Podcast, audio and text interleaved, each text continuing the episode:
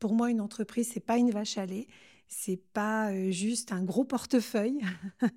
c'est d'abord des hommes et des femmes qui la construisent, qui la font vivre, parce que sans ça, ça n'existe pas, une entreprise. Mais c'est ça, entreprendre. Je veux dire, si vous n'êtes pas dans l'action, comment voulez-vous entreprendre?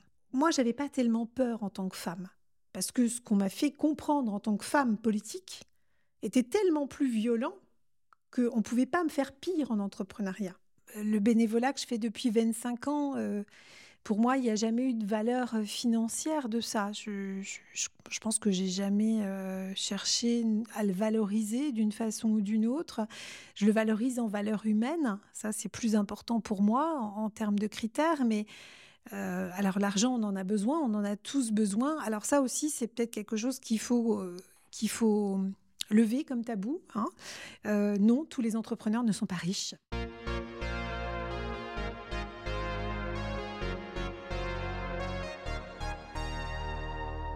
Bonjour à toutes et à tous et bienvenue sur Crisis, le podcast de la résilience et du dépassement de soi qui va à la rencontre d'hommes et de femmes au profil inspirant. Souvent connoté négativement, le mot crise trouve son origine du grec crisis qui étymologiquement possédait quatre sens principaux distinguer, choisir, séparer et décider. Je suis Clément Soki, entrepreneur et créateur de contenu. En 2023, j'ai réalisé une première expédition sportive de 1200 km à vélo où j'ai traversé les déserts espagnols, dont le plus grand d'Europe. Avec ce projet, j'ai pris conscience qu'un simple échange peut entraîner d'énormes changements.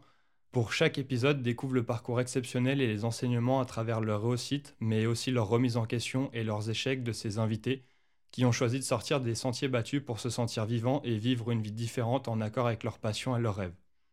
Ces récits sont une source d'inspiration pour te rappeler qu'il est possible de suivre ses rêves et de mener la vie que tu désires. Et aujourd'hui, pour ce premier épisode, on se retrouve avec Christine Urbès, que j'ai rencontrée lors d'un événement entrepreneurial à Metz, après plusieurs années à accompagner les créateurs et les dirigeants d'entreprises en tant que salariés d'une association régionale, elle a choisi de créer sa propre méthode d'accompagnement en devenant actrice de sa propre entreprise. Bonjour Christine, comment vous allez? Bonjour Clément, très bien, merci. Alors, euh, ça a été un peu difficile sur la route, surtout avec euh, les agriculteurs en ce moment. Donc, on fait l'épisode un peu en retard, mais j'espère que ça ne vous pose pas de soucis euh, personnels de votre côté. Non, très bien. J'avais réservé la matinée pour vous, donc il n'y a pas de souci.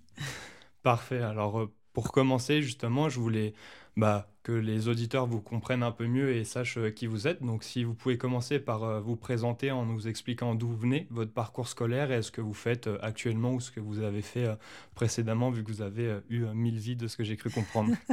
Quelques vies en une vie, oui. Alors, moi, je suis issue d'une école de commerce et de gestion d'entreprise.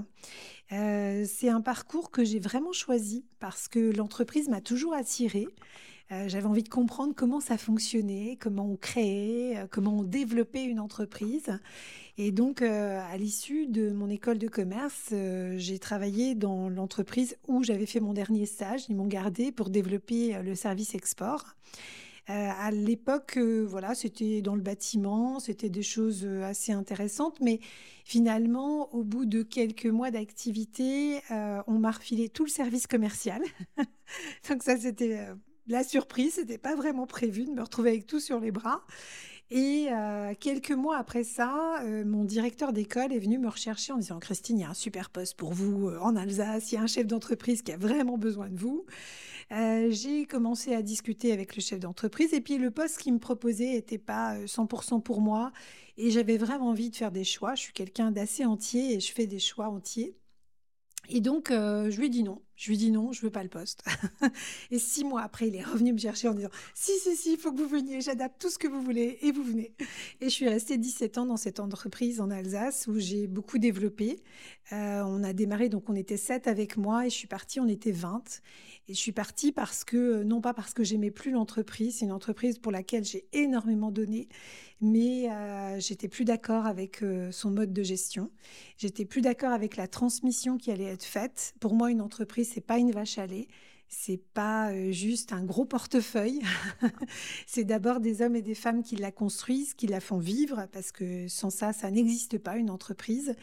Et quand je suis partie six mois après, elle a été liquidée. Voilà. Donc, euh, j'aurais pas aimé ça. Franchement, j'avais pas envie de ça. Mais c'est ce que je voyais venir à grands pas, malheureusement. Mais personne n'écoutait. Euh, mes cris, mes demandes, mes alertes. Et voilà, une entreprise, ça reste fragile malgré un grand nombre d'activités, un grand nombre d'années d'activités, ça reste tout autant fragile. D'accord. Et du coup, cette entreprise, elle était dans quel domaine justement? C'était du meuble. On faisait du meuble pour les collectivités en principal. On livrait partout en France. Euh, voilà, on a même travaillé avec l'Allemagne à un moment donné. Et euh, c'était vraiment un, un chouette développement. C'était vraiment sympa. Voilà. D'accord. Et du coup, après cette, euh, avoir quitté euh, cette entreprise avant justement cette mise en faillite, euh, comment vous avez rebondi et enchaîné sur la suite? Alors en fait, j'écoute beaucoup mon intuition. C'est quelque chose d'assez étrange chez moi et je regardais les offres d'emploi parce que j'étais dans cette phase où je me disais il va falloir changer. T'as pas le choix, va falloir changer. T'es plus en accord avec tes valeurs dans cette boîte, il va falloir changer. Et, euh, et, je regardais les annonces d'emploi et je suis tombée sur une annonce de conseil. Au démarrage, je m'étais pas dit, tiens, tu vas faire du conseil. Hein. Je veux dire, je tombe sur cette annonce-là. J'appelle une amie euh, qui travaillait à Pôle emploi et à l'époque, c'était peut-être même pas encore le nom Pôle emploi, c'était encore un autre nom. et elle me dit Oh là, Christine, il y a déjà eu 37 candidats sur cette offre, oublie, euh, c'est pas pour toi. Je dis bah, Si, moi, je vais répondre. je réponds. J'envoie le courrier euh, qui n'était plus à la bonne adresse d'ailleurs, mais quelqu'un a ramené le courrier à la bonne adresse, comme quoi des fois il faut écouter son intuition. Et j'ai eu le poste. Voilà, j'ai eu le poste. Euh, alors c'est les hasards de, cette, euh, voilà, de ce cheminement intuitif. Et j'ai donc beaucoup appris en conseil, ça m'a beaucoup intéressée.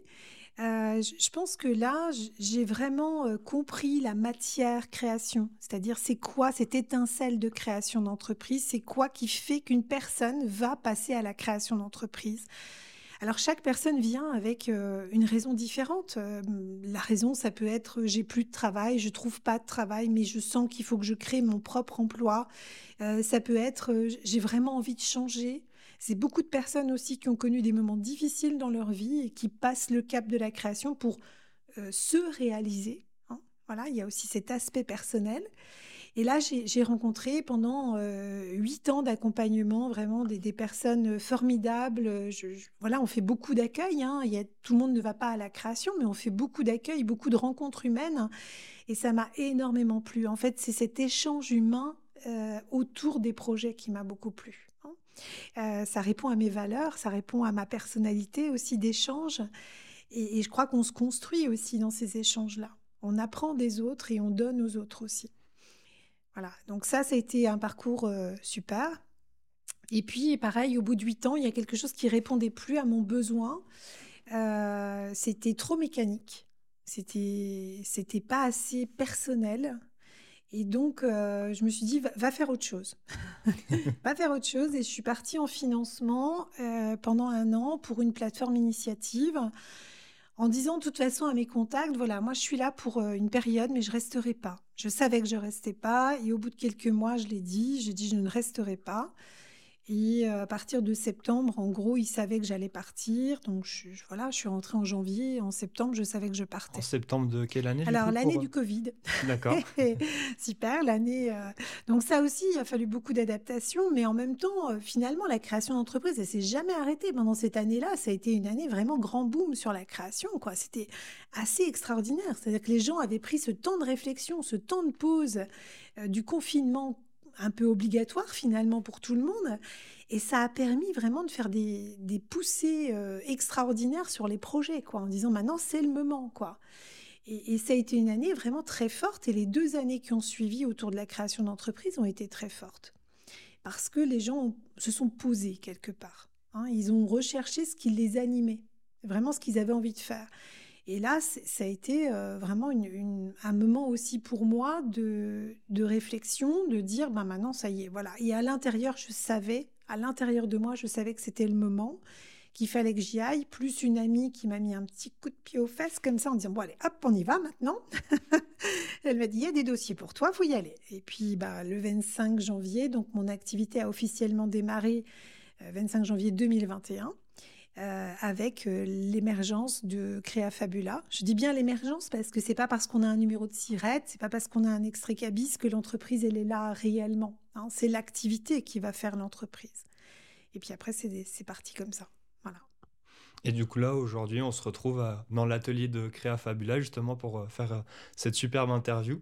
Et donc, Créa Fabula, pour rentrer un peu plus dans les détails, qu'est-ce que c'est et qu'est-ce que ça fait concrètement justement Alors, Créa Fabula, c'est plusieurs choses en une.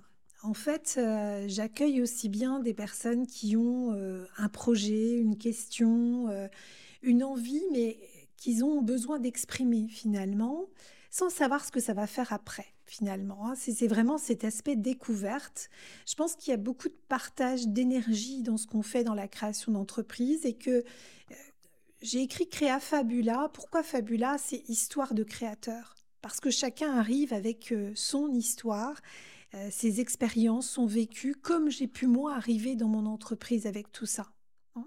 Et je crois que c'est ça en fait qui est intéressant. Euh, il y a à la fois cet aspect euh, émergence, idée, envie, et puis il y a d'autres personnes qui sont déjà plus loin, c'est-à-dire qu'elles arrivent avec des morceaux de puzzle qui s'assemblent pas tout à fait, il manque des pièces, ou bien on va arrondir un peu des pièces pour que ça rentre, et, et là on va retravailler le projet pour que on ait quelque chose qui soit créateur. Dans le sens où pour moi, encore une fois, une entreprise, c'est d'abord du développement d'activité. C'est pas un numéro de sirette. Ça, tout le monde peut en avoir un. Et on le sait. C'est tellement facile aujourd'hui. Vous allez sur l'INPI, vous créez votre micro. Et, deux jours après, vous recevez votre numéro de sirette et c'est fini. Mais qu'est-ce que vous allez en faire de ce numéro? C'est pas ça une entreprise. Une entreprise, c'est qu'est-ce qu'on va donner de soi déjà pour la développer? Qu'est-ce qu'on va accepter de changer? Qu'est-ce qui va faire qu'on va développer notre activité? Finalement, c'est une rencontre avec un écosystème, c'est une rencontre avec ce qui va faire euh, quelque chose d'énergie. Hein. Ça ressemble un peu au noyau de l'atome, là. Hein. Et puis tous ces électrons qui tournent autour, et ben, c'est ce qui fait que la matière, elle existe. Et ben, l'entreprise, c'est pareil. Il faut qu'il y ait cette énergie vitale au milieu, et ça, c'est le créateur. Si le créateur ne donne pas cette énergie à son projet, il se passera rien autour. Et ça, c'est important. Déjà, une fois qu'ils ont compris ça, qu'il faut qu'ils se mettent en action, c'est pour ça que Créa Fabula, le slogan, c'est devenez acteur votre entreprise. Hein, c'est pas rien de devenir acteur. C'est pas passif. Euh, l'accompagnement mécanique, c'est passif. Si je vous reçois et je vous dis voilà, création d'une entreprise, ça va être comme ça, comme ça, comme ça, comme ça, ça va être totalement passif. Vous allez prendre des notes, puis qu'est-ce qu'on en fait de tout ça? Rien. Ça ne bougera pas. Ça n'évoluera pas. Et ça ne peut venir que de vous en tant que créateur. Après, il y a aussi tout ce qui est euh, euh, question de dirigeant, c'est-à-dire que on a, moi, je reçois énormément d'entrepreneurs qui se posent beaucoup de questions. C'est-à-dire qu'on les a maintenus dans une forme d'illettrisme entrepreneurial quelque part, où ils se sont maintenus dans cet illettrisme entrepreneurial. Ils ont démarré leur activité par euh, la matière activité, c'est-à-dire je suis entrepreneur du bâtiment, je suis commerçant, je suis ceci, je suis cela. Et puis très vite, dans le développement de l'activité, il y a des choses qui vont arriver qui vont bloquer l'entreprise, qui vont empêcher l'entreprise d'avancer. Et ça relève de la compétence entrepreneuriale. C'est-à-dire quoi? C'est c'est cette matière euh, nouvelle finalement à apprendre. C'est quoi mon entreprise? Ça fonctionne comment à l'intérieur du moteur hein? C'est un peu, euh, voilà, je, vous livre une super bagnole, là, elle est toute neuve, magnifique, mais il n'y a pas de notice, débrouillez-vous, hein c'est tout électronique, mais débrouillez-vous. Eh bien, l'entreprise, c'est pareil. Si on ne comprend pas son fonctionnement substantiel, c'est-à-dire qu'est-ce qui fait que l'entreprise se développe, qu'est-ce qui fait qu'elle a de la trésorerie, qu'est-ce qui fait qu'elle avance, est-ce qu'elle communique bien, cette entreprise? Est-ce qu'elle va vers les bons clients? Est-ce qu'elle chiffre bien? Toutes ces questions-là, les entrepreneurs, au démarrage, ils ne se sont pas forcément posées. Par contre, elles vont arriver à un moment du développement, automatiquement. Et là, c'est une rencontre un peu différente parce que on est aussi de pair à pair. Hein.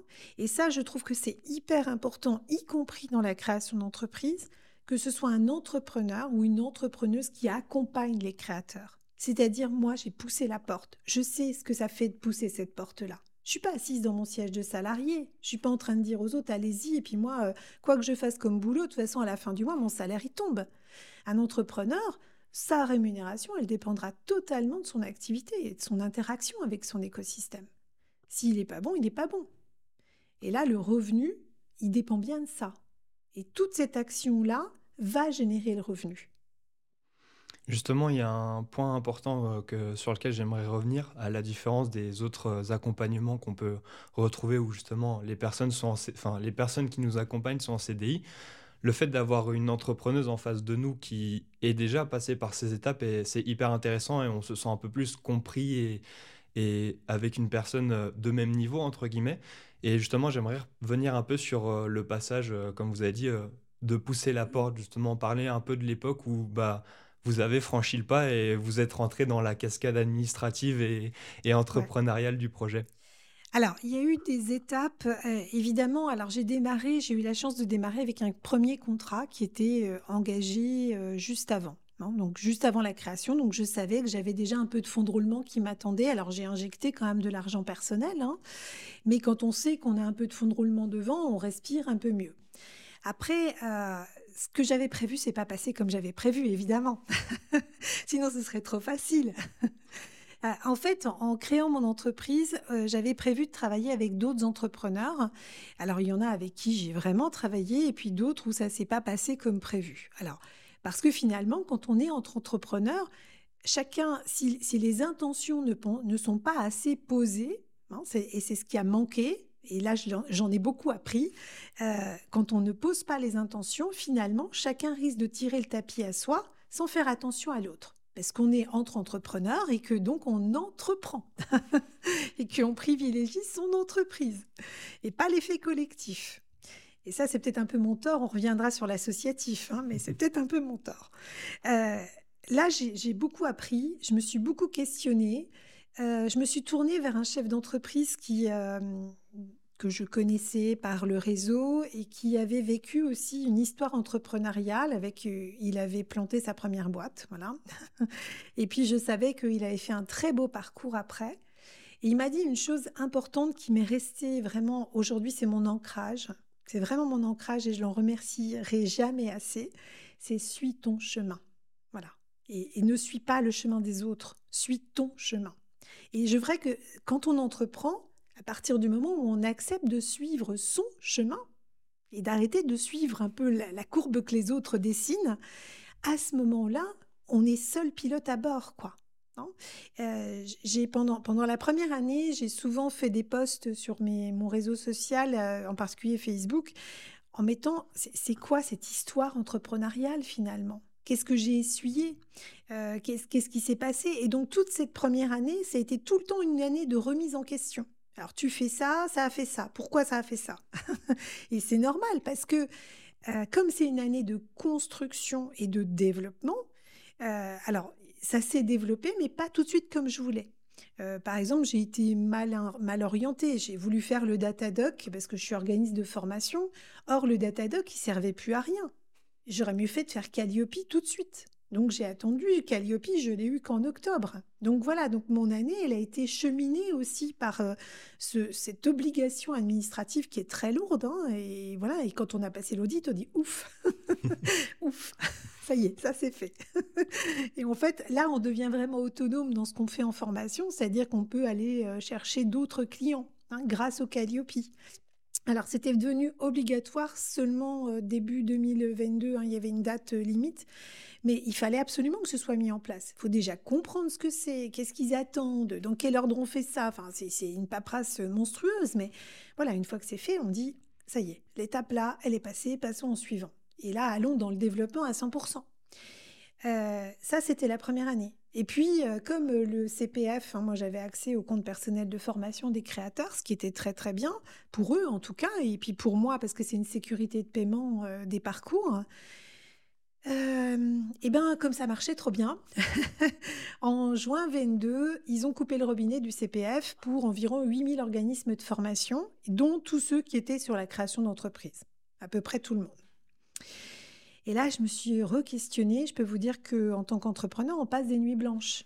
Mais des nuits blanches, quand je dis des nuits blanches, c'est le cerveau qui s'arrête pas, quoi qui se dit mais pourquoi toi? Pourquoi ça t'arrive là? Comment tu vas contrer ça? Comment tu vas répondre à ça? Comment tu vas trouver des solutions? Y compris pour mes créateurs, parce que finalement, je ne pensais pas qu'à moi dans cette histoire-là. Je me disais mais toutes ces personnes qui ont besoin d'être accompagnées, qui n'ont pas forcément le budget parce qu'elles savent pas ce que va donner leur accompagnement. On ne sait pas si on a une entreprise au bout du chemin ou bien autre chose, parce qu'on a aussi des personnes qui, dans leur écosystème, vont rencontrer un employeur. Hein. Ça m'arrive régulièrement. Et, donc là, toutes ces questions se sont posées à moi, m'ont bousculé, m'ont vraiment bousculé. Et puis j'ai laissé passer un peu l'été parce que je prenais ce local ici. En plus, je m'étais engagée sur le local. Enfin, tout se bousculait en même temps. Et ça m'a obligée à repenser les choses, à refaire autrement. Et c'est ça, je pense, l'entreprise. La substance de l'entreprise, c'est ne jamais s'attacher à une régularité. Ça n'existe pas en fait. C'est euh, un peu les montagnes russes, mais avec un, en plus un bandeau sur les yeux. Quoi. Je on voit pas toujours la montagne arriver, hein, ni la chute, ni la montée, ni... elle nous tombe dessus. C'est comme ça. Et donc j'ai fait avec, j'ai trouvé des solutions et j'ai continué à avancer. Voilà, j'ai fait autrement. J'ai fait autrement, mais je pense que là, on apprend énormément en tant qu'entrepreneur en se prenant des claques, quoi. Parce que si on les prend pas, on peut pas apprendre. Justement, c'est la raison principale pour laquelle je voulais faire euh, ce podcast, parce que quand on écoute les autres euh, médias, en général, on, avec les profils euh, des personnes qui sont invitées, on, on va de succès en succès, on a l'impression que c'est une, une, autoroute et que mmh. tout va bien, mais euh, quand on échange justement un peu plus euh, en intime avec des personnes comme vous ou à des événements euh, comme celui auquel on s'est rencontré, on se rend compte que le, le succès, il, il est signifi il y en a tellement peu comparé au nombre d'échecs qu'on enchaîne et justement c'est un, un chemin qu'il faut bah, déjà appréhender et savoir que ça va arriver parce que je pense que quand on se lance là-dedans sans se dire euh, qu'on va faire autant de nuits blanches sur une année, voire même sur une semaine, ça peut être euh, difficile. Et justement, je voulais bah, savoir si vous aviez des conseils ou des astuces, des trucs qui vous ont aidé à bah, sauter d'échec en échec, entre guillemets, et à bah, réussir à quand même vous reposer un peu sur ces nuits blanches. Alors, je pense déjà que ce qu'il faut accepter, c'est que euh, dans ce chemin parcouru, on sera plus les mêmes. Voilà, ça c'est important. Il y a déjà cet aspect-là qui est important. Euh, c'est-à-dire qu'au moment où on rentre dans l'entrepreneuriat, où on pousse cette porte, voilà, on y arrive, on est là, on est tel qu'on est avec nos expériences, nos compétences. Le tout, c'est de savoir faire le tri de ce qu'on va mettre au service de notre projet. Et puis, euh, on a euh, forcément une checklist importante. Hein. Je dis toujours, c'est pas parce que je prends un livre de recettes de chef que ce qui va sortir de mon four, hein, ça va ressembler à la recette du chef. Hein. Euh, j'ai pris les mêmes ingrédients, euh, j'ai mis le même temps de cuisson et pourtant ça ressemble pas du tout. Bon. Eh ben, une entreprise, c'est un peu ça. Je peux prendre deux personnes avec le projet euh, similaire et puis ce qui sortira sera pas du tout le même. Parce que c'est justement parce qu'on évolue, parce qu'on est particulier, on est nous-mêmes finalement avec tout ce qu'on emmène. Et ça, on va évoluer. Il y a quelque chose qui va se passer aussi. Et, et et je pense que si on n'accepte pas ça au démarrage, euh, eh ben on va pas faire évoluer notre entreprise parce qu'on va rester sur qui on est. Mais on va évoluer en même temps que l'entreprise, on va évoluer en même temps que les situations. J'étais quelqu'un qui détestait l'insécurité. C'était insupportable pour moi l'insécurité. Fallait que demain ressemble à aujourd'hui, quoi, en gros. Bah là, euh, soit je l'acceptais, soit j'arrêtais. Voilà, peut-être qu'en juin 2022, si j'avais pas accepté ça, j'arrêtais l'entreprise. C'était une vraie question. Il était temps à ce moment-là encore d'arrêter. Euh, l'insécurité fait partie de notre vie au quotidien. Alors d'autant plus que quand on démarre une entreprise, la plupart des personnes bénéficient de leurs droits à leur France Travail, on va dire France Travail. Euh, moi, j'ai eu la chance d'avoir 24 mois de droits parce que j'ai démarré juste au démarrage de mes droits et, ça, mais en France, c'est un amortisseur de création d'entreprise extraordinaire. Simplement, il faut pas être passif pendant cette période-là. Si on attend doucement euh, que les droits y coulent en disant oh, chouette, euh, en gros, c'est bien, tous les mois ça tombe, c'est sûr que c'est pas ce qu'on attend. Il faut au contraire être d'autant plus actif et d'autant plus dans le développement dans cette période-là. Et après, par contre, quand le robinet s'arrête à Pôle emploi, enfin à France Travail, moi c'était Pôle emploi encore à l'époque, on se dit ouf, là, attention, tu es au bord du plongeon, tu as juste une toute petite bouée de sécurité et il y a un grand vide en dessous de toi. on y va, c'est parti. mais, en même temps, euh, voilà, on s'y attend, on le sait, ça va arriver. Donc, euh, il y a un moment où on va faire le plongeon.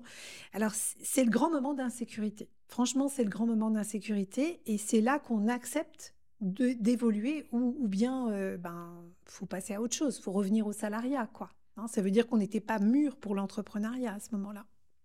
Et cette insécurité, justement, comment vous la, enfin, comment vous l'appréhendez maintenant ou comment vous la gérez si elle est toujours là? Alors de temps en temps, hein, il y a encore des petits pouf. des petits pics d'insécurité qui arrivent. Mais euh, parce que j'ai développé mon activité, je vois un peu plus devant. Et comme je continue à développer, je vois devant. Par exemple, cette année, je mets en place les bilans de compétences. Alors, c'est pas forcément moi qui vais les faire, mais ça va être une carte supplémentaire de Créa Fabula. Je vais travailler avec une psychanalyste hein, qui en fait déjà. Moi, j'en ferai un peu, mais c'est pas ma matière. Euh, ce que je vais développer, par contre, qui est très intéressant, et je le commence à le faire avec les entrepreneurs, c'est la partie compétences entrepreneuriales. C'est-à-dire continuer à creuser ce côté-là pour être sûr que les gens soient à l'aise avec leur développement de compétences dans l'entrepreneuriat. Ça, je pense que c'est important. Et pourquoi je développe les bilans de compétences? Parce que des fois, je reçois des personnes, je me dis, mais c'est pas une création d'entreprise qu'il vous faut. Allez travailler votre bilan de compétences et puis on verra si à l'issue du bilan de compétences, c'est bien une création d'entreprise qui ressort. Parce que finalement, la plupart du temps, les gens, ils repartent en salariat. Hein. ils ont des solutions à l'issue du bilan de compétences. C'est juste que il s'était lancé dans ce projet d'entrepreneuriat par défaut, parce qu'il n'arrivait plus à identifier ce qu'il pouvait faire.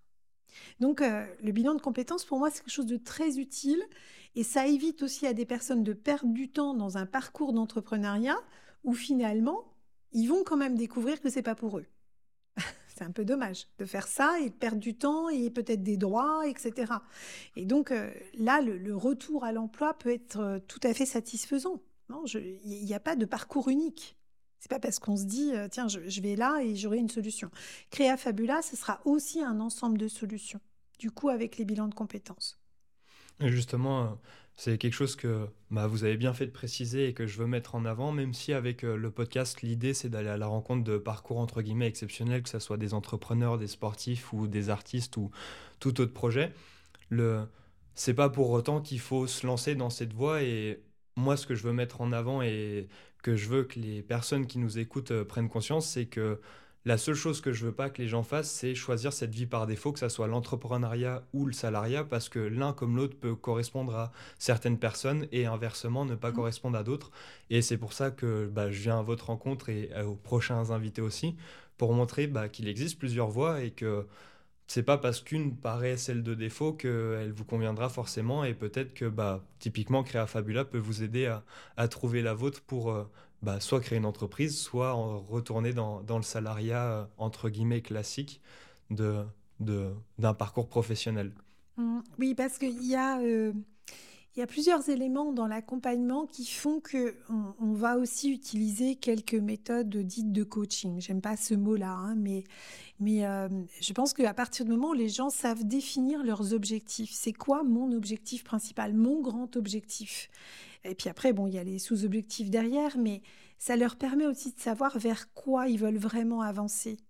Euh, il ne faut pas effectivement qu'une entreprise se fasse par défaut. C'est un échec d'avance sincèrement. Et, quand déjà on ne sait pas trop où on en est professionnellement, si en plus on vit cet échec-là, ça va pas permettre de construire quelque chose d'utile, quoi. Hein. Et, et, ça, j'ai pas envie. Moi, ça m'arrive de dire à des personnes non, je ne vous accompagnerai pas. Voilà, je suis libre de le faire. Je suis entrepreneur. Moi, je ne suis pas un organisme euh, d'utilité publique, donc je peux leur dire non, je ne vous accompagnerai pas parce que, alors j'explique, parce que l'entreprise peut vous mettre en danger. Par exemple, quelqu'un qui a des graves ennuis de santé, aller entreprendre, je suis désolée, c'est pas le moment, quoi. Hein, il, y a, quelque chose qui ne correspond pas au parcours à ce moment-là. Je ne dis pas qu'une fois que les ennuis de santé iront mieux, il ne peut pas entreprendre. Je dis que c'est pas le moment. Euh, quelqu'un qui, euh, voilà, où on sent vraiment elle est fragile, elle n'est pas dans le bon tempo, elle est euh, burn-out par exemple. Hein. je reçois beaucoup de personnes qui ont vécu des burn-out et qui sont encore un peu dans, dans cette situation. Ils n'en sont pas complètement sortis la création d'entreprise, elle peut avoir deux effets. Soit c'est le coup de boost et, ça permet de sortir de la situation en se disant ça y est, j'ai un projet et j'y vais et je, remets de l'énergie dans ce projet-là, je retrouve de l'énergie. Soit c'est pire. Et là, à ce moment-là, on va les retrouver au 36e dessous parce qu'ils n'arrivent pas à développer. et ça, je veux pas, moi, que les personnes se mettent en danger dans l'entrepreneuriat. Ce serait vraiment pas notre rôle d'accompagner dans, dans cette situation-là, quoi. Il y a Un truc euh, important et qu'on en a parlé rapidement tout à l'heure avec euh, le fait que chaque, chaque entrepreneur tire sa propre couette au détriment des autres, justement, et vous avez évoqué euh, le milieu associatif, c'est quelque chose que je trouve hyper important et intéressant et qui peut aussi être une autre voie pour certains entrepreneurs, entre mmh. guillemets. Est-ce que vous pouvez nous en parler, dire un peu plus, justement? Alors, moi, j'ai un parcours euh, associatif. C'est pour ça que je dis que j'ai plusieurs vies en une vie. ça fait 25 ans que je fais de l'associatif. Euh, mon fils a 28 ans bientôt. Euh, non, il a eu 28 ans, pardon, je dis des bêtises. Et en fait, quand il est rentré à l'école maternelle, tout de suite, je suis rentrée dans la sauce de l'école parce que je trouvais ça bien d'avoir des, voilà, de faire un peu d'argent avec l'association pour que les enfants aient des activités un peu différentes. Et, c'était important pour moi de m'investir là-dessus. Et puis, euh, je me suis pris au jeu. Euh, donc, tout de suite, j'étais secrétaire de l'association. Et puis, voilà, tout, tout, le cursus de mes enfants, je l'ai fait euh, dans l'association. Entre-temps, ils ont intégré une école de cirque où la situation... On a un conseil d'administration, un bureau qui était démissionnaire, enfin, un truc qui était un peu catastrophique avec des amis qui étaient là, on dit allez, on y va, on reprend le truc. Euh, et c'était parti. Et donc j'ai fait cinq ans euh, dans cette association. Euh, alors je me suis retrouvée employeur du coup. Hein, voilà, on se, retrouve avec tout le paquet, tout le bébé sur les bras et, cinq salariés. Et bon, alors que je travaillais à côté. Hein, je veux dire, c'est pas un emploi, hein, c'est quand même du bénévolat, quoi qu'il en soit. Et, ça m'a plu, l'engagement m'a plu. Et puis après, pour d'autres raisons, j'ai quitté l'association. Et euh, je me suis retrouvée donc administratrice de l'association Celia où je suis maintenant présidente. Alors Celia, c'est une grosse machine, hein, c'est une, grosse association de protection de l'enfance. On a 75 salariés, on a une maison d'enfants, on a euh, différents services auprès des plus précaires. Euh, voilà, donc c'est déjà une association assez importante. Euh, moi, j'ai administré depuis 2015, mais j'ai pris la présidence que depuis septembre 2022, parce que c'est aussi un domaine dans lequel il faut beaucoup apprendre. On a beaucoup de réglementaires, on a euh, beaucoup de contraintes, euh, et puis on ne devient pas président d'une association de cette taille-là comme ça en claquant dans les doigts, ou alors ce serait dangereux pour l'association. Hein. il faut vraiment comprendre la mécanique d'un bout à l'autre, et y compris la mécanique financière, qui n'est pas simple. Hein, parce qu'on parle de prix de journée, de, voilà, de, calculs savants euh, avec le département. Voilà, bon. Mais, mais c'est très intéressant parce que euh, finalement, le domaine associatif, voilà, je suis bénévole, quoi. Je veux dire, je j'ai pas, je, suis pas qualifiée, j'ai pas ces diplômes de CAFDES ou de CAFERUIS qu'on demande aux directeurs de ces établissements-là. Et pourtant, j'en ai la responsabilité. Et euh, voilà, on, nous donne des responsabilités hyper importantes dans l'association. Alors que ce soit une association de parents d'élèves qui gère un budget euh, certes raisonnable, puis après une association euh, qui gère déjà des budgets un peu plus importants avec des salariés, voilà, à chaque fois en associatif, les responsabilités peuvent être un cran au-dessus. Alors, c'est des responsabilités qui ne me faisaient pas peur parce que je les avais déjà en entreprise quelque part. Mais, euh, mais je veux dire par là que c'est vraiment un domaine où on peut euh, se révéler en tant que personne. Parce que finalement, ce qu'on va vivre dans son entreprise, ce qu'on va vivre dans son entrepreneuriat, on peut très bien le vivre dans l'associatif. Avec autant d'enjeux, hein, je veux dire, euh, parce que ce qu'on porte aussi, c'est d'abord quand on rentre dans une association, on porte nos valeurs. Et, et souvent, enfin, ça, devrait être le cas en tout cas, si on adhère à une association, c'est parce qu'on partage les valeurs de l'association. Sinon, faut pas y aller, quoi. Je veux dire, euh, euh, si euh, moi je partageais pas les valeurs de la protection de l'enfance et des plus fragiles, jamais j'aurais pris la présidence. Hein. je veux dire, si on était là à dire, bah tant pis pour eux, c'est des pauvres gens, mais tant pis pour eux, non, c'est pas ça. C'est humainement, je suis un être humain et je n'ai pas envie que les autres vivent, vivent autrement que leur vie d'humain avec euh, tout ce qu'on doit respecter, quoi. Hein. Euh, qu'on soit un enfant, un adulte ou euh, plus âgé, peu importe. Hein. et, ça, je pense que pour moi, c'est d'abord ça l'associatif. C'est d'abord le partage de valeurs et, et, cette défense de nos valeurs. Et ces valeurs-là, je suis désolée, moi je les emmène avec moi dans mon entreprise. Je ne peux pas m'en séparer. C'est moi. Ça ressemble et c'est moi. Et, et c'est pas dissociable. Ou alors, euh, je vais tout de suite consulter le psy et, on va poser tout ça dans le canapé. Mais, mais je pense que ça, c'est important. On ne construit pas une entreprise sans en connaître les valeurs. C'est central. Hein.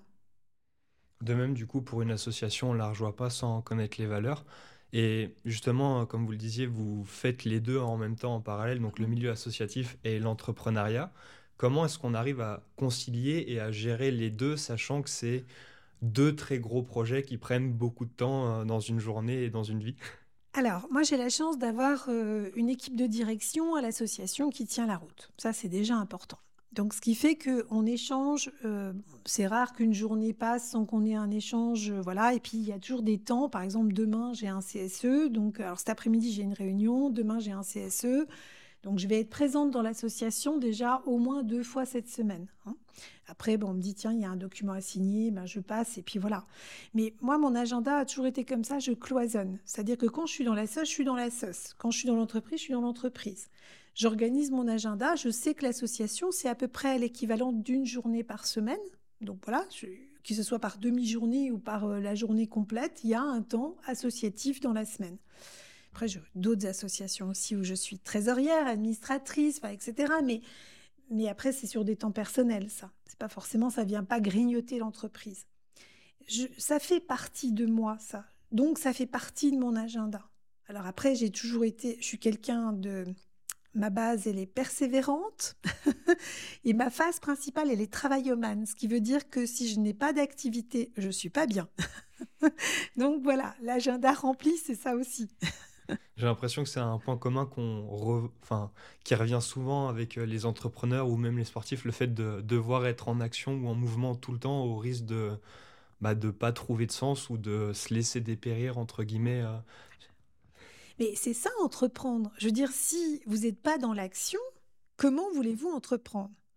Alors tous ceux qui ont, on parlait de ça, tous ceux qui ont créé à une époque, qui avaient un numéro de sirette et qui pensaient qu'on allait sonner à leur porte, mais ça n'existe pas, ça. Je veux dire, il faut être dans l'action. Et dans le projet, dans, mes différentes activités associatives, quand j'ai créé Créa Fabula, je n'avais pas envisagé d'être seule.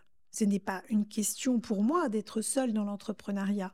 Donc, euh, j'avais animé déjà un réseau de créateurs depuis 2014, qui était un réseau mixte et qui était vraiment un réseau d'apprentissage, de réseautage, justement. Hein. Permettre à des créateurs de se dire réseauter, c'est utile, réseauter, ça ouvre des portes.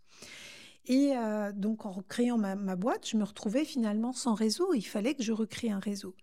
Donc, j'ai retrouvé un réseau qui me convenait parfaitement, qui est Femmes des Territoires. Euh, alors, aussi parce que euh, bah, je pense que le côté féminin, il est à défendre. C'est-à-dire qu'on sait qu'en France, aujourd'hui, c'est toujours plus difficile pour une femme d'entreprendre qu'un homme, malheureusement, pour plein de raisons. Hein. On entend encore des choses absolument abominables et que euh, donc il faut aussi que les femmes se défendent un peu plus dans ce domaine-là.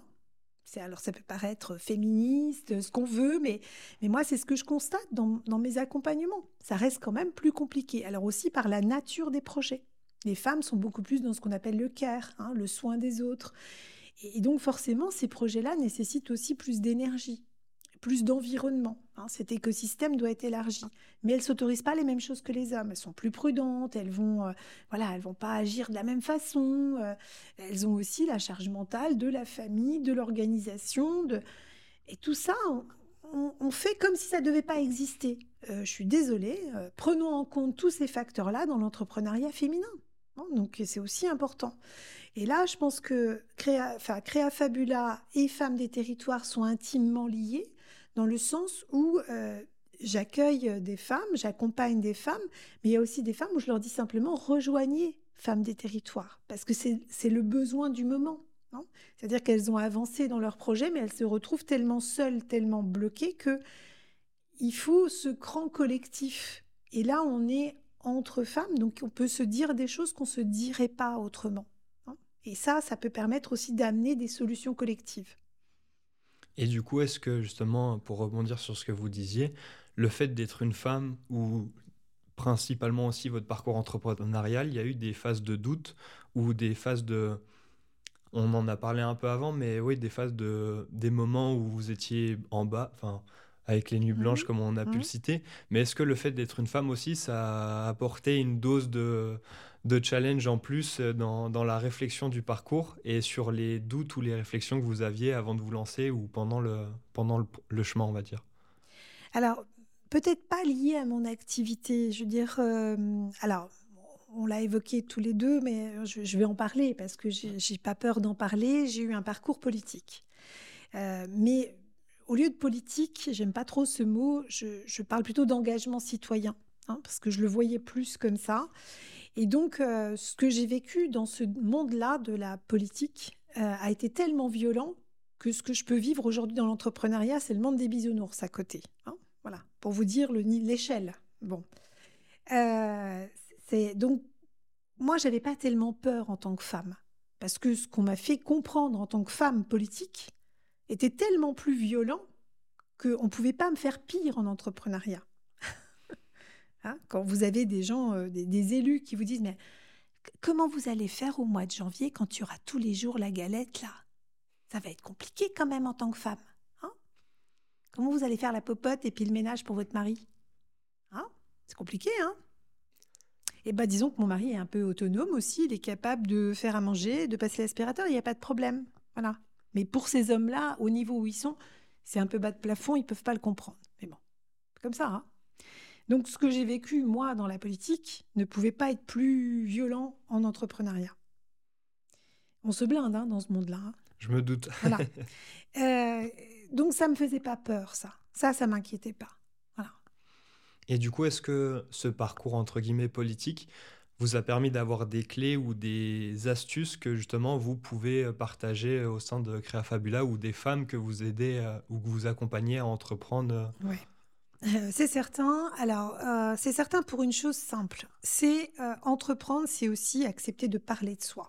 Parce qu'on ne peut pas entreprendre sans personnaliser son entreprise, sans personnaliser ses relations. Alors on peut dire oui, l'entreprise, euh, euh, c'est une personne, etc. Non, euh, c'est d'abord un être humain, encore une fois, derrière l'entreprise. Et si j'arrive pas à identifier la personne, ça va être difficile de créer des relations. Hein. Et ça, c'est important qu'il y ait une personnification de l'entreprise. C'est d'abord un homme, une femme qui crée. Donc cette entreprise, elle a d'abord cette image-là. Et ce qu'on véhicule est important, on doit être impeccable.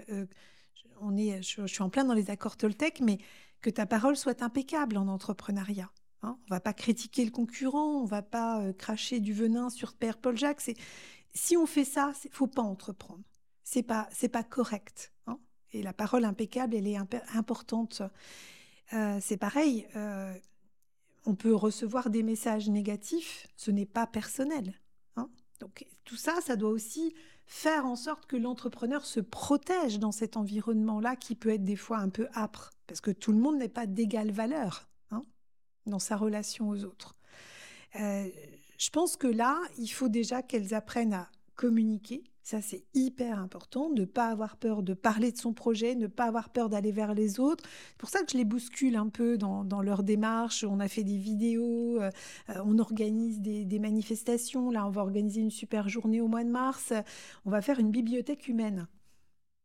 Qu'est-ce que c'est du coup une bibliothèque humaine pour euh, Alors le principe de la bibliothèque humaine, donc elles vont se mettre dans la boussole qui est la médiathèque à Saint-Dié, qu'on est une très belle médiathèque.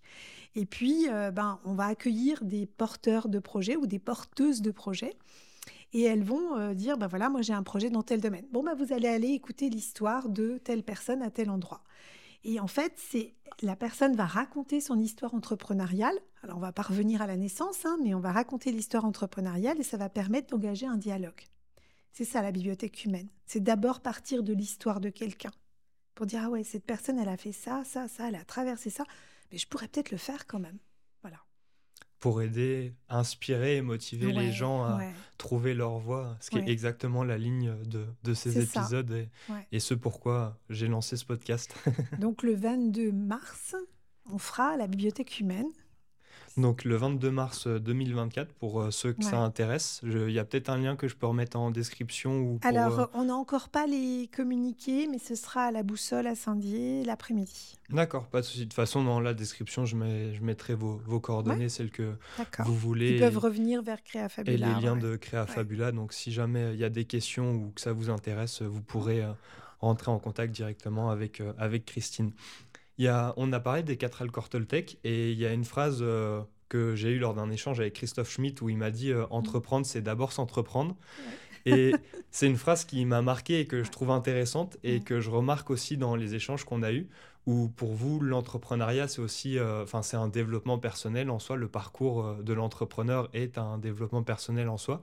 Et justement, j'aimerais qu'on en parle un peu parce que c'est quelque chose qui m'anime et qui vous anime aussi euh, de ce que je vois. Et donc, je vous laisse la parole là-dessus. Alors, Christophe Schmitt, quand j'ai découvert son livre, ça a révélé quelque chose chez moi. Je me suis dit, ah, alors ce que tu fais, c'est pas complètement à côté de la plaque. Parce que, en fait, encore une fois, il y a des choses que je fais par intuition. C'est-à-dire que je sens qu'il faut aller vers là et que c'est suivre son chemin. Voilà.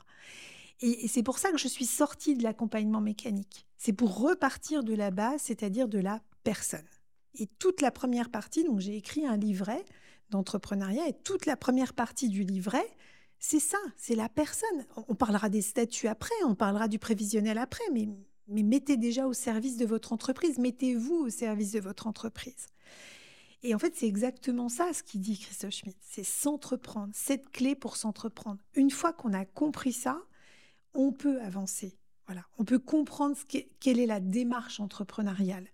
Après, euh, alors moi, il y a des choses que je fais aussi. Hein. J'appuie sur certains points un peu plus que d'autres. Par exemple, je demande aux personnes de, m'écrire euh, ce qui les motive, ce qui les freine. Et je ne vais pas travailler sur ce qui les motive. C'est super, ça les motive. Tant mieux. Je vais travailler sur ce qui les freine. Je vais leur demander de m'expliquer. Et souvent, ça devient pour eux, ah oui, ah ben en fait, oui, ok, d'accord. Alors j'ai peur de j'ai euh, voilà, j'ai peur de ça ou de, enfin, une émotion, euh, je suis émotive. Ok, alors on va décortiquer. Dans quelle situation vous êtes émotive? Et qu'est-ce qui vous rend émotive? Et puis alors là, après, on va commencer à comprendre et elle va prendre conscience, la personne, que oui, bon, ok, ça peut se dépasser, quoi. Mais, mais il va falloir que je travaille là-dessus. Mais ça peut se dépasser. Euh, c'est pareil sur euh, les peurs, le mot peur. La peur, c'est quelque chose d'irrationnel. Je ne peux pas la toucher. C'est pas une table, c'est pas un ordinateur. C'est dans ma tête la peur. C'est dans mon cœur, c'est dans mon ventre là, c'est dans mon plexus là. Euh, pourquoi elle vient là cette peur? Pourquoi d'où elle vient? Est-ce que c'est quelque chose qu'on m'a inculqué depuis tout petit hein? Fais attention à l'électricité, fais attention à ça. bah non, c'est peut-être juste quelque chose d'irrationnel que je me suis ancré moi-même parce qu'une situation m'a amené à avoir peur. Mais c'est pas parce que je vais pousser la porte de l'entrepreneuriat que cette peur, elle doit être là. Il hein. faut que je l'enlève, il faut que j'arrive à la dépasser, cette peur.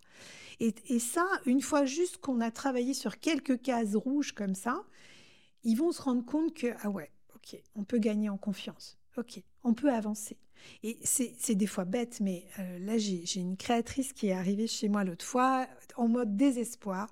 Elle me dit, j'ai fait ça, j'ai fait ça, j'ai fait ça. Donc, elle a fait plein de parcours différents. Elle me dit, j'avais votre numéro et votre nom de téléphone, enfin, votre numéro de téléphone et votre nom depuis le début.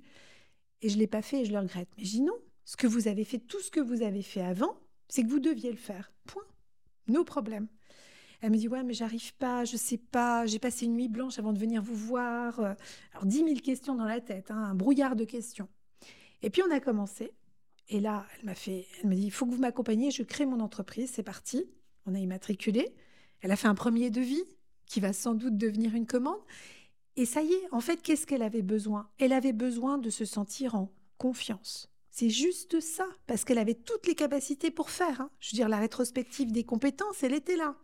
C'est juste qu'elle avait besoin d'avoir quelqu'un qui lui dise Vas-y, tu peux y aller là, c'est bon. Ça c'est vert, ça c'est vert, ça c'est vert, ça c'est vert. Et c'est parti. Voilà. Et, de temps en temps, il y a des petites cases rouges qui vont revenir parce que le mental est là, hein, voilà, et, ça nous refait des, petits pincements de temps en temps. Mais, mais en fait, à partir du moment où on gagne confiance et où on se sent en capacité de faire, eh ben on avance. Voilà, et, je pense que beaucoup de personnes ont besoin juste de ça, se sentir rassurées, se sentir accompagnées. Après, ça avance. C'est, j'ai l'impression que c'est dans tout projet, c'est c'est souvent cette étape qui est la plus dure, le fait de d'oser se lancer et de faire la première marche, et justement le fait de rentrer en confiance ou de voir que on peut gommer certaines peurs ou avec du travail, ça permet de mettre en confiance justement encore plus la personne et de se dire ok bah les prochaines je pourrais encore les, les travailler ou les améliorer pour continuer et justement c'est un point que j'ai envie de mettre en avant dans ces épisodes ou bah, montrer que parfois la, l'étape la plus dure, c'est juste de sauter le pas, comme ce qu'on disait tout à l'heure, mmh. quand on se retrouve au bord du vide avec une petite bouée de secours. alors, il y a aussi, euh, alors moi je le fais, je fais remplir ce livret au crayon de papier. Je fournis le crayon de papier, il n'y a pas d'excuse. Parce que, en fait, ce qui est intéressant, c'est de revenir dessus. Quand on dit travailler ses peurs, travailler ses craintes, travailler ce qui nous freine, euh, bah là, par exemple, j'ai une autre créatrice qui me dit Bon, bah, moi, là, je peux déjà changer ça. Hein. Je peux déjà gommer. C'est-à-dire qu'elle s'est rendue compte que en quelques mois, euh, voilà, ça fait deux mois que je travaille avec elle, il y a déjà des choses qui ont évolué. Il y a déjà des choses qui ont changé en elle. Et ça, c'est pas moi, c'est bien elle qui les a fait changer. Parce qu'elle gagne en confiance, parce qu'elle se sent en capacité d'agir. Et ça, c'est hyper important parce que, euh, quelle que soit la nature du projet derrière, c'est pas lié au type d'entreprise. C'est vraiment lié à la personne et à ses freins. et, et donc, c'est des freins qu'elle s'est mis toute seule, qu'elle va enlever toute seule aussi. Et c'est la chose la plus importante justement de, à noter, c'est que la majorité des freins, on se les impose nous-mêmes, mais on est aussi la seule personne qui peut les, les débloquer ou mmh. les dépasser euh, à force de travail ou de, et de persévérance et de résilience du coup. Mmh. Et en passant par aussi ces étapes qui peuvent être plus difficiles. Hein. C'est aussi là que euh, je pense qu'il faut aussi savoir se poser mentalement. Hein, et que euh, dans des moments comme ça, alors on connaît tous, euh, enfin on connaît tous, on connaît la courbe du deuil. Hein, voilà, on a, on a une situation d'échec, par exemple. Bon, ben, on va être un peu dans le déni à un moment donné, on va tomber au fond du trou et puis il faut remonter la pente. Et, cette remontée de pente, elle se fait par la réflexion aussi. Hein, elle n'est pas que dans l'action. C'est-à-dire qu'il faut aussi penser ce qu'on va faire. Et souvent, les gens restent dans une action, ils restent bloqués dans une action, sans pouvoir remonter la pente. Or, je leur dis, Posez-vous, réfléchissez, prenez du temps et vous allez trouver des solutions.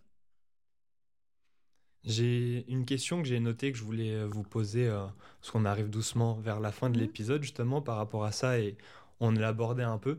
C'était savoir euh, qu'est-ce qui vous rend heureuse aujourd'hui? Parce que j'ai l'impression qu'il y a beaucoup de choses et qu'il y a beaucoup de projets qui gravitent autour de votre personne, même si du coup ils sont la représentation de vous avec l'entrepreneuriat et le milieu associatif aussi.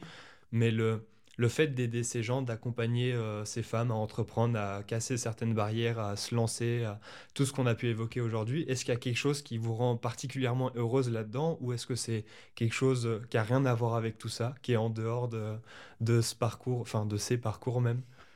Alors, ce qui me rend heureuse aujourd'hui, c'est de voir que tous les efforts que j'ai fournis pendant ces trois années, parce que voilà, hein, on lance la fusée, donc il y a une énergie de fou à mettre, hein, euh, ça porte ses fruits. Ça, c'est important déjà pour moi. Mais là où je resterai toujours vigilante, c'est que ça réponde à mes valeurs. Ça ne doit pas sortir de mes valeurs. Parce que je sais, je me connais, le jour où ça sortira des valeurs, je ne pourrai plus agir. Voilà. Et ça, c'est important. Donc, euh, on peut, on peut se sentir heureux dans ce qu'on fait. Hein. Voilà, aujourd'hui, je ne peux pas me plaindre. Hein. Euh, voilà, j'ai une entreprise qui se développe, j'ai euh, j'ai de l'associatif qui me convient. Mais euh, de temps en temps, je sens aussi une pression qui dit euh, fais attention à toi, euh, aide-toi dans ce sens-là, ou ne te laisse pas non plus submerger par tout ce que tu fais, hein, parce que j'ai un peu de mal aussi à dire non. Mais en même temps, voilà, je, reste vigilante sur est-ce que ça répond à mes valeurs, à mes besoins humains. Hein, voilà. Et ces valeurs, est-ce que je suppose que c'est en fonction du parcours et de l'évolution justement qui, qui, sont affirmés ou qui ont, été modifiés ou changés.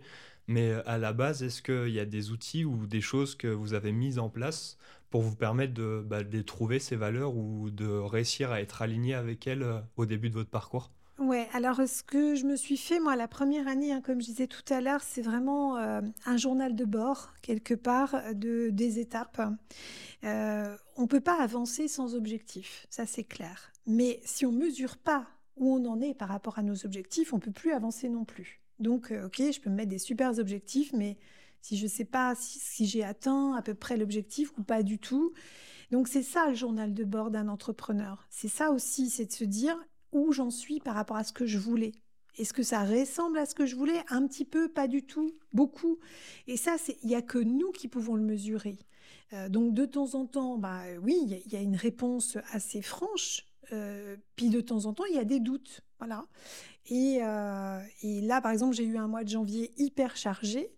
Ben, de temps en temps, ça peut pousser un peu des doutes comme ça en se disant euh, tout ce que tu fais là, est-ce que ça répond encore? Est-ce que tu voulais te retrouver comme ça submergé dans l'activité ou bien euh, est-ce que tu voulais aussi respirer hein?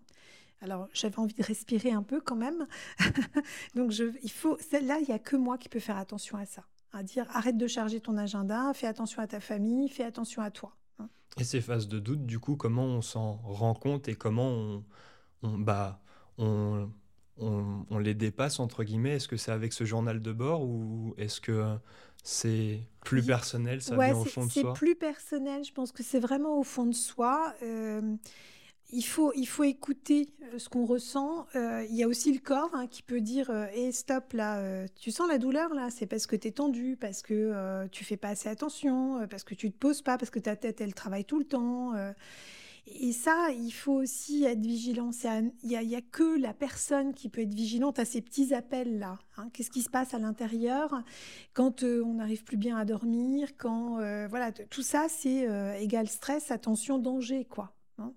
Et, je pense qu'on ne doit pas entreprendre pour se mettre plus mal que quand on était salarié. Il hein. faut aussi faire attention à ça. D'accord. Je, je note tout ça et j'espère que ça aide toutes les personnes qui nous écoutent.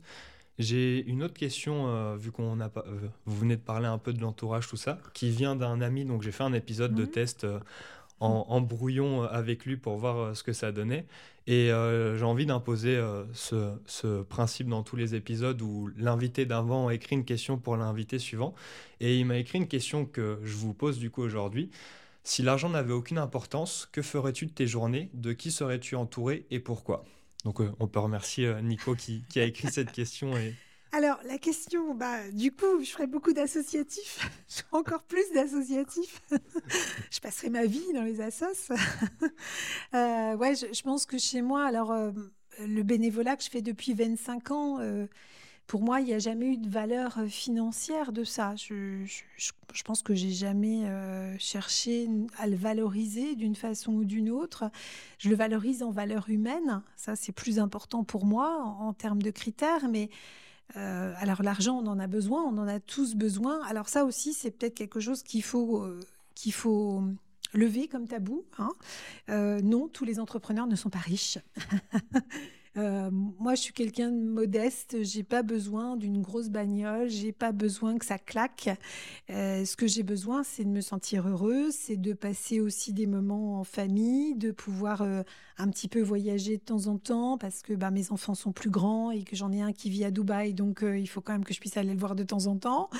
mais mais j'ai pas forcément un gros besoin à titre personnel. Hein, je veux dire et ça, ça a toujours été aussi dans mes valeurs. Je j'ai pas besoin que ça claque, quoi. Voilà. Je... Alors après, l'argent, il, est, il fait partie de l'entreprise. Je pense qu'il faut lever aussi ce tabou-là et de parler d'argent, ça fait partie de l'entreprise, ça fait partie de la façon dont on se valorise. Euh, donc, il faut pas avoir peur d'en parler, tout simplement. Faut pas avoir peur de dire, euh, ben, je vaux tant, voilà. Et, c'est peut-être aussi ça le défaut de beaucoup d'entrepreneurs, hein, c'est de ne pas inclure ça dans euh, qui je suis. Hein. et que si on se dévalorise, euh, si on partage pas ça aussi, bah, on va casser la valeur de son activité.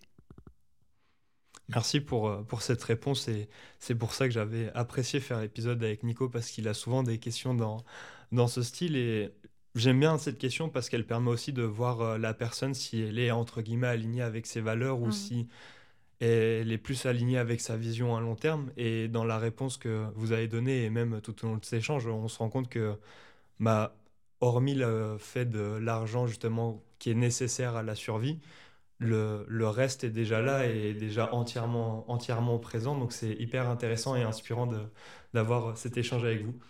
J'ai quelques autres questions là qui sont un peu plus euh, pour aider les gens ou, nous aider à mieux vous comprendre. Et la première, c'était euh, est-ce qu'il y a une, citation pardon, ou une phrase qui, qui, vous inspire ou qui vous aide à continuer d'avancer, à entreprendre, à aider euh, autant de gens dans le milieu associatif. Alors, j'en dirais une qui en ce moment m'inspire beaucoup. C'est un accord qu'on a cité, hein, mais que ta parole soit impeccable, parce que tout ce qu'on peut dire a une influence, forcément. Et on a tous reçu des paroles euh, qui ont pu nous toucher à un moment donné, positivement ou négativement hein, d'ailleurs. Et, je pense que ça, c'est le plus important. Il faut faire attention à ça. On travaille entre êtres humains. Il y a quelque chose que je dis à mes équipes euh, chez Celia. Je leur dis, toute pensée est vibratoire. Il n'y a pas besoin de la dire pour la ressentir. et, que, euh, et que ça, c'est hyper important. Et il faut être vigilant aussi sur nos modes de pensée. Euh, si on arrive et qu'on est scrogneux, par exemple, et eh ben forcément, euh, l'environnement va le sentir et ça va mal se passer. Je, pense qu'il faut partager une énergie positive. Et, et, notre parole en fait partie. Et justement, pour enchaîner sur une autre question qui, qui est avec cette citation en parlant de donner des pensées et des, des pensées positives, euh, quel est le conseil que vous auriez aimé avoir, mais que vous n'avez jamais eu, que ce soit au moment de vous lancer, pendant votre parcours, euh, que ce soit scolaire ou au début du salariat, ou même euh, au, début du milieu associatif, ou même par la suite? Alors, moi, j'ai été éduquée dans le soi parfaite. Euh, ce qui n'est pas très évident à transcender après, hein, je veux dire, parce que euh, on est parfait à l'école, on est parfait dans ses parcours, euh, on rentre dans une entreprise, on doit rester parfait. et je pense que de temps en temps, d'être un peu rebelle, voilà, ça c'est un bon conseil. Soyez rebelle. Parfait, merci pour ce conseil. Et du coup, pour pour finir avec euh, cette citation, et on a déjà parlé des quatre accords Toltec, pardon, du livre de Christophe Schmitt qui était Cette clé mhm. pour s'entreprendre. Mais est-ce que vous avez d'autres recommandations pour les gens qui nous écoutent? Alors je dis recommandations au sens large parce que ça peut être un livre, un film, une musique, peu importe. Ouais, alors euh, tout ce qui peut permettre de mieux se connaître, de mieux se comprendre, euh, de mieux se définir et, et d'être plus ouvert aussi vers les autres. Ça, je pense que tout ça, ça doit faire euh, qui on devient. Hein, et que cette période d'ouverture à soi, parce que c'est vraiment une ouverture à soi, elle est très importante. Alors chacun y trouvera sa voie. Euh, alors ça peut être aussi euh, de prendre des temps tout simplement dans la nature, des temps de réflexion, des temps où on va poser, on va arrêter d'être dans le faire, on va être dans la, dans la pensée, dans la vision. Quelle vision j'ai de ce que je veux? Parce que c'est souvent ça qui manque. Et, là, il n'y a pas forcément besoin de beaucoup de choses que de penser. Et avoir ces temps-là de réflexion, c'est essentiel pour parcourir l'entrepreneuriat. Hein. Ce chemin parcouru, il viendra de là aussi. Donc avoir euh, des phases d'introspection et de, pour comprendre d'où on vient et où on est, pour euh, mieux savoir euh, où on veut aller. Euh, merci beaucoup, Christine. J'ai deux, trois petites dernières questions et il y en a une, c'était quelle est la question que vous détestez le plus qu'on vous pose? Et si vous voulez y répondre ou pas du tout, justement. Alors, comment ça va ton activité? Je suppose qu'on n'y répondra, qu'on n'y répondra pas. Et du coup, euh, à l'inverse, quelle est la question que vous auriez, vous auriez aimé qu'on vous pose aujourd'hui et que malheureusement, j'ai pas fait euh, pour le moment? Alors, une phrase qu'on oublie un peu de dire aux entrepreneurs, c'est comment allez-vous, vous? Et vous, du coup, comment allez-vous euh, aujourd'hui, en, ce moment? Plutôt bien. et bah, merci beaucoup pour, euh, pour, ce, pour ce temps d'échange et, et ces précieux conseils. Et pour finir euh, sur, sur ce point, une dernière question. Est-ce que pour vous, c'est un épisode réussi? Oui, à cette étape, oui. On verra les prochains scénarios, mais. et bah, merci beaucoup pour votre temps, Christine, et, et à bientôt. Merci. Merci à tous ceux qui nous ont écoutés en intégralité. N'oubliez pas que si cet épisode vous a plu, pensez à noter 5 étoiles sur vos plateformes d'écoute et de partage. Et ça permet de donner de la visibilité aux invités et au podcast. À bientôt.